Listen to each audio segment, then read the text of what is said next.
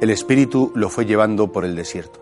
Hoy es el primer domingo del tiempo de Cuaresma y es un clásico siempre que este primer domingo contemplamos las tentaciones de Jesucristo en el desierto. Cuando Jesús nos invitó a rezar el Padre Nuestro, no dijo, quítanos la tentación, sino dijo, no nos dejes caer en la tentación, porque la tentación es un fenómeno propio del ser humano. ¿Qué es la tentación? Un ejercicio de nuestra libertad en la cual tenemos que decidir si cogemos el camino propuesto por Dios o cogemos el camino propuesto por el mundo, por el demonio, por la carne. Y en ese sentido, Jesucristo, porque era perfecto Dios, pero perfecto hombre, también fue tentado. Todos recordamos esas tres tentaciones. Si es el Hijo de Dios, di que estas piedras se conviertan en pan. Si, si realmente eres el Mesías, súbete al pináculo del templo y tírate para que te aplaudan. O todo esto te daré si postrado me adoras. Y son tentaciones en el sentido de, de que queda tú por encima. Salte siempre con la tuya. Que todo te salga bien. Que la gente te aplauda, te reconozca. Son tentaciones como mundanas, de afán de protagonismo. Ahora, cada ser humano tiene sus propias tentaciones particulares.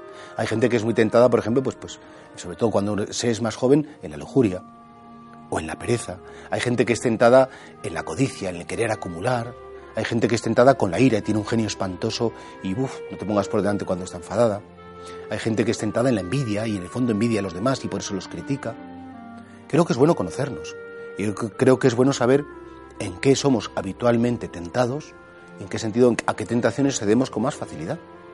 Y sobre todo entonces pedir al Señor, Señor, que ya me conozco, que son muchos años, que, tengo mis debilidades, que tengo mis tentaciones, y claro, pues, pues me hace falta tu ayuda. Qué bonito porque el Señor siempre a cada tentación responde, está escrito, está escrito, como diciendo, encuentro en Dios la fuerza, encuentro en sus enseñanzas. Nosotros, ¿qué tenemos que hacer ante las tentaciones? Conocer a Jesucristo, conocer el Evangelio y por supuesto también recurrir a los sacramentos, la Eucaristía, la confesión frecuente, la gracia bautismal, todo eso nos va a ayudar muchísimo. Por supuesto que sí. Y pues bueno, pues vamos a, reconocer que somos habitualmente tentados, pero vamos también a, como a saber gestionar, organizar nuestras respuestas a las tentaciones. Habitualmente solemos caer en la misma, habitualmente, pero bueno, decir, oye, pues, pues ¿qué es lo que no estoy haciendo? En ese sentido, a lo mejor en la dirección espiritual o leyendo algún libro que nos pueda iluminar, podríamos encontrar nuevos recursos. No, es que es una tentación de toda la vida, es mi defecto habitual y como soy así me tengo que aguantar. No te rindas. Si el Señor te puede ayudar, el Señor puede mm, mm, a lo mejor abrirte una nueva puerta, no hay que perder la esperanza. Si recurres a la palabra, recurres a los sacramentos y eres consciente de tu debilidad, el Señor te dará el triunfo sobre la tentación.